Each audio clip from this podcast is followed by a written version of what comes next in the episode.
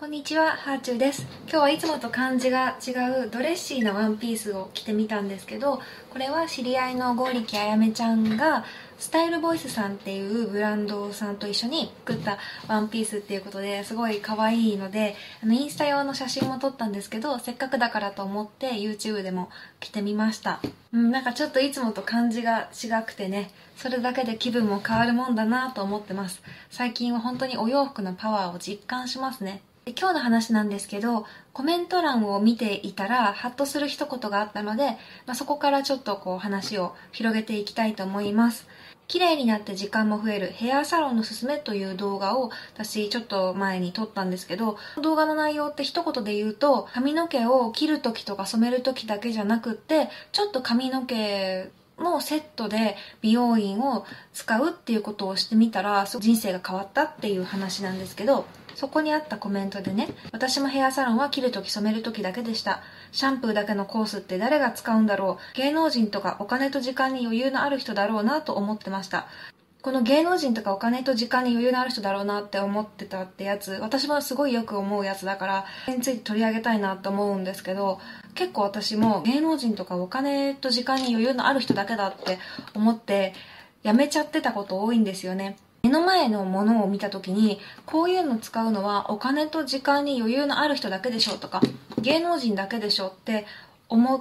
てることって私も以前すごいよくあったんですよ。でも結構それ自体も自分の偏見だなって思ってこれってもう芸能人しかしないでしょとかそういう感じに思うのをやめてこれってちょっと高級だけど私もできるかもしれないとかこれって有名人だけがすることだと思ってたけど私もやってみたいっていう思う気持ちに素直になってみてやってみるところから結構人生って変わっていくなって思いました。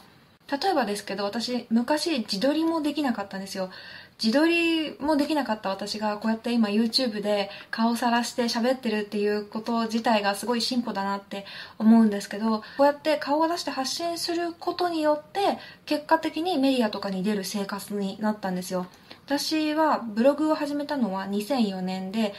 でかなり早い方だったんですね。でその時にこう一般の人が顔自分の顔写真を出すとか名前を出すっていうことがすごく珍しかったので名前と顔を出しただけで炎上したんですね。慶義塾大学法学部伊藤遥って言ってで今日からブログを始めますって言っ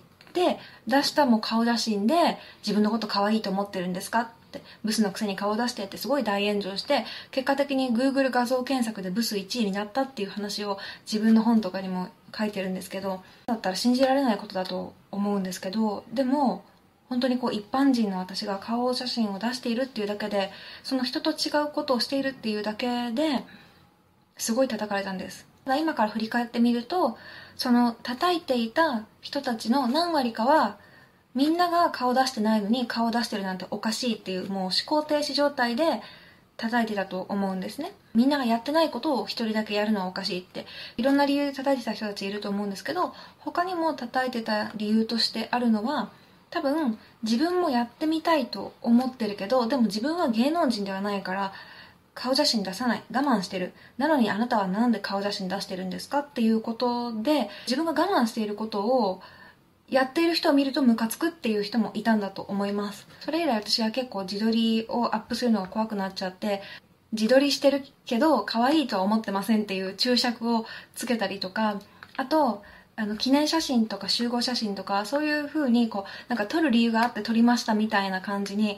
見た目からわかるような写真こう友達と2人でこうやってピースしてるみたいなそんな写真じゃないと載せないようになったんですね。それでこう何年もブログを続けたそれぐらい結構トラウマになっちゃったんですけど今の時代ってむしろ堂々と自撮りしている人の方がかっこいいみたいになってねそうやってね時代によって常識って変わっていくんですよね。今は一般の人たちが堂々とねコーディネート載せたりとかしてるけどそういうのとかも多分昔は芸能人しかしてなかったと思うんですよ。今日のお洋服はこれです今日のメイクはこれですとかね。うん。今でも多分ああいうのって YouTuber さんとかがやることでしょって思って躊躇してる人いると思うんです。その中には本当はやってみたいっていう人いると思うんですよね。そのねやってみたいっていう気持ちを大事にしてやってみたらいいと思う。そのやってみることっていうのがやっぱり大事なんですよ。で私はちょっと前まで髪の毛をすごい派手な色にしてましたけどそれとかもずっとやってみたいって思ってたけどああいうのって芸能人とかおしゃれな人とかそういう人じゃないとやっちゃダメだよっていう心の中で勝手に壁を作ってたんですよね。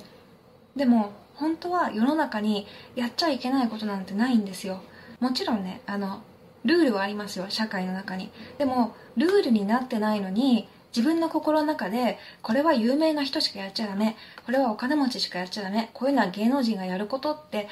思ってることありますよね。そうやって思ってたらどんどん自分の世界って狭まっちゃうんだと思います。私は今週に2回家事代行さんに来てもらってるんですけど最初始める時はえ家事なんて家族に割り振って自分たちでやることでしょ？とか思ってたんですけどでもやってみたいなって思って調べてみたら意外と思ってたよりも安く来てもらえるんだなとか自分がやるよりもすごく効率的にやってくれるんだなとかそういうことが分かったんです。ベビーシッターさんとかもえそういうのってやっぱり芸能人が使うものでしょ？とかちょっと頼むの怖いなっていう気持ちもあったんですよね。人に息子を見てもらうってちょっと怖いから本当特別な理由がない限りそういうことしちゃダメとか思ってたんですけどでも週1で頼むようになってその時間すごくこう自分のことに集中できるようになって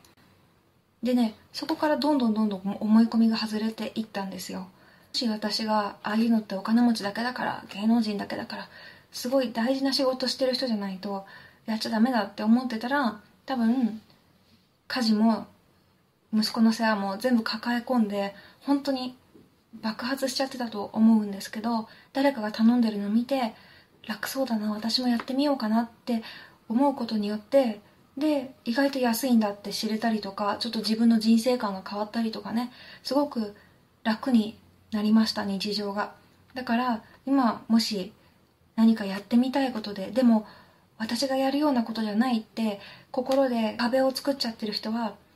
ちょっとねその心の壁を破ってやってみるっていうことを真剣に考えてみてください。それだけでねすごく人生の景色が変わります。はい。では今日はこんな感じで。ではまた。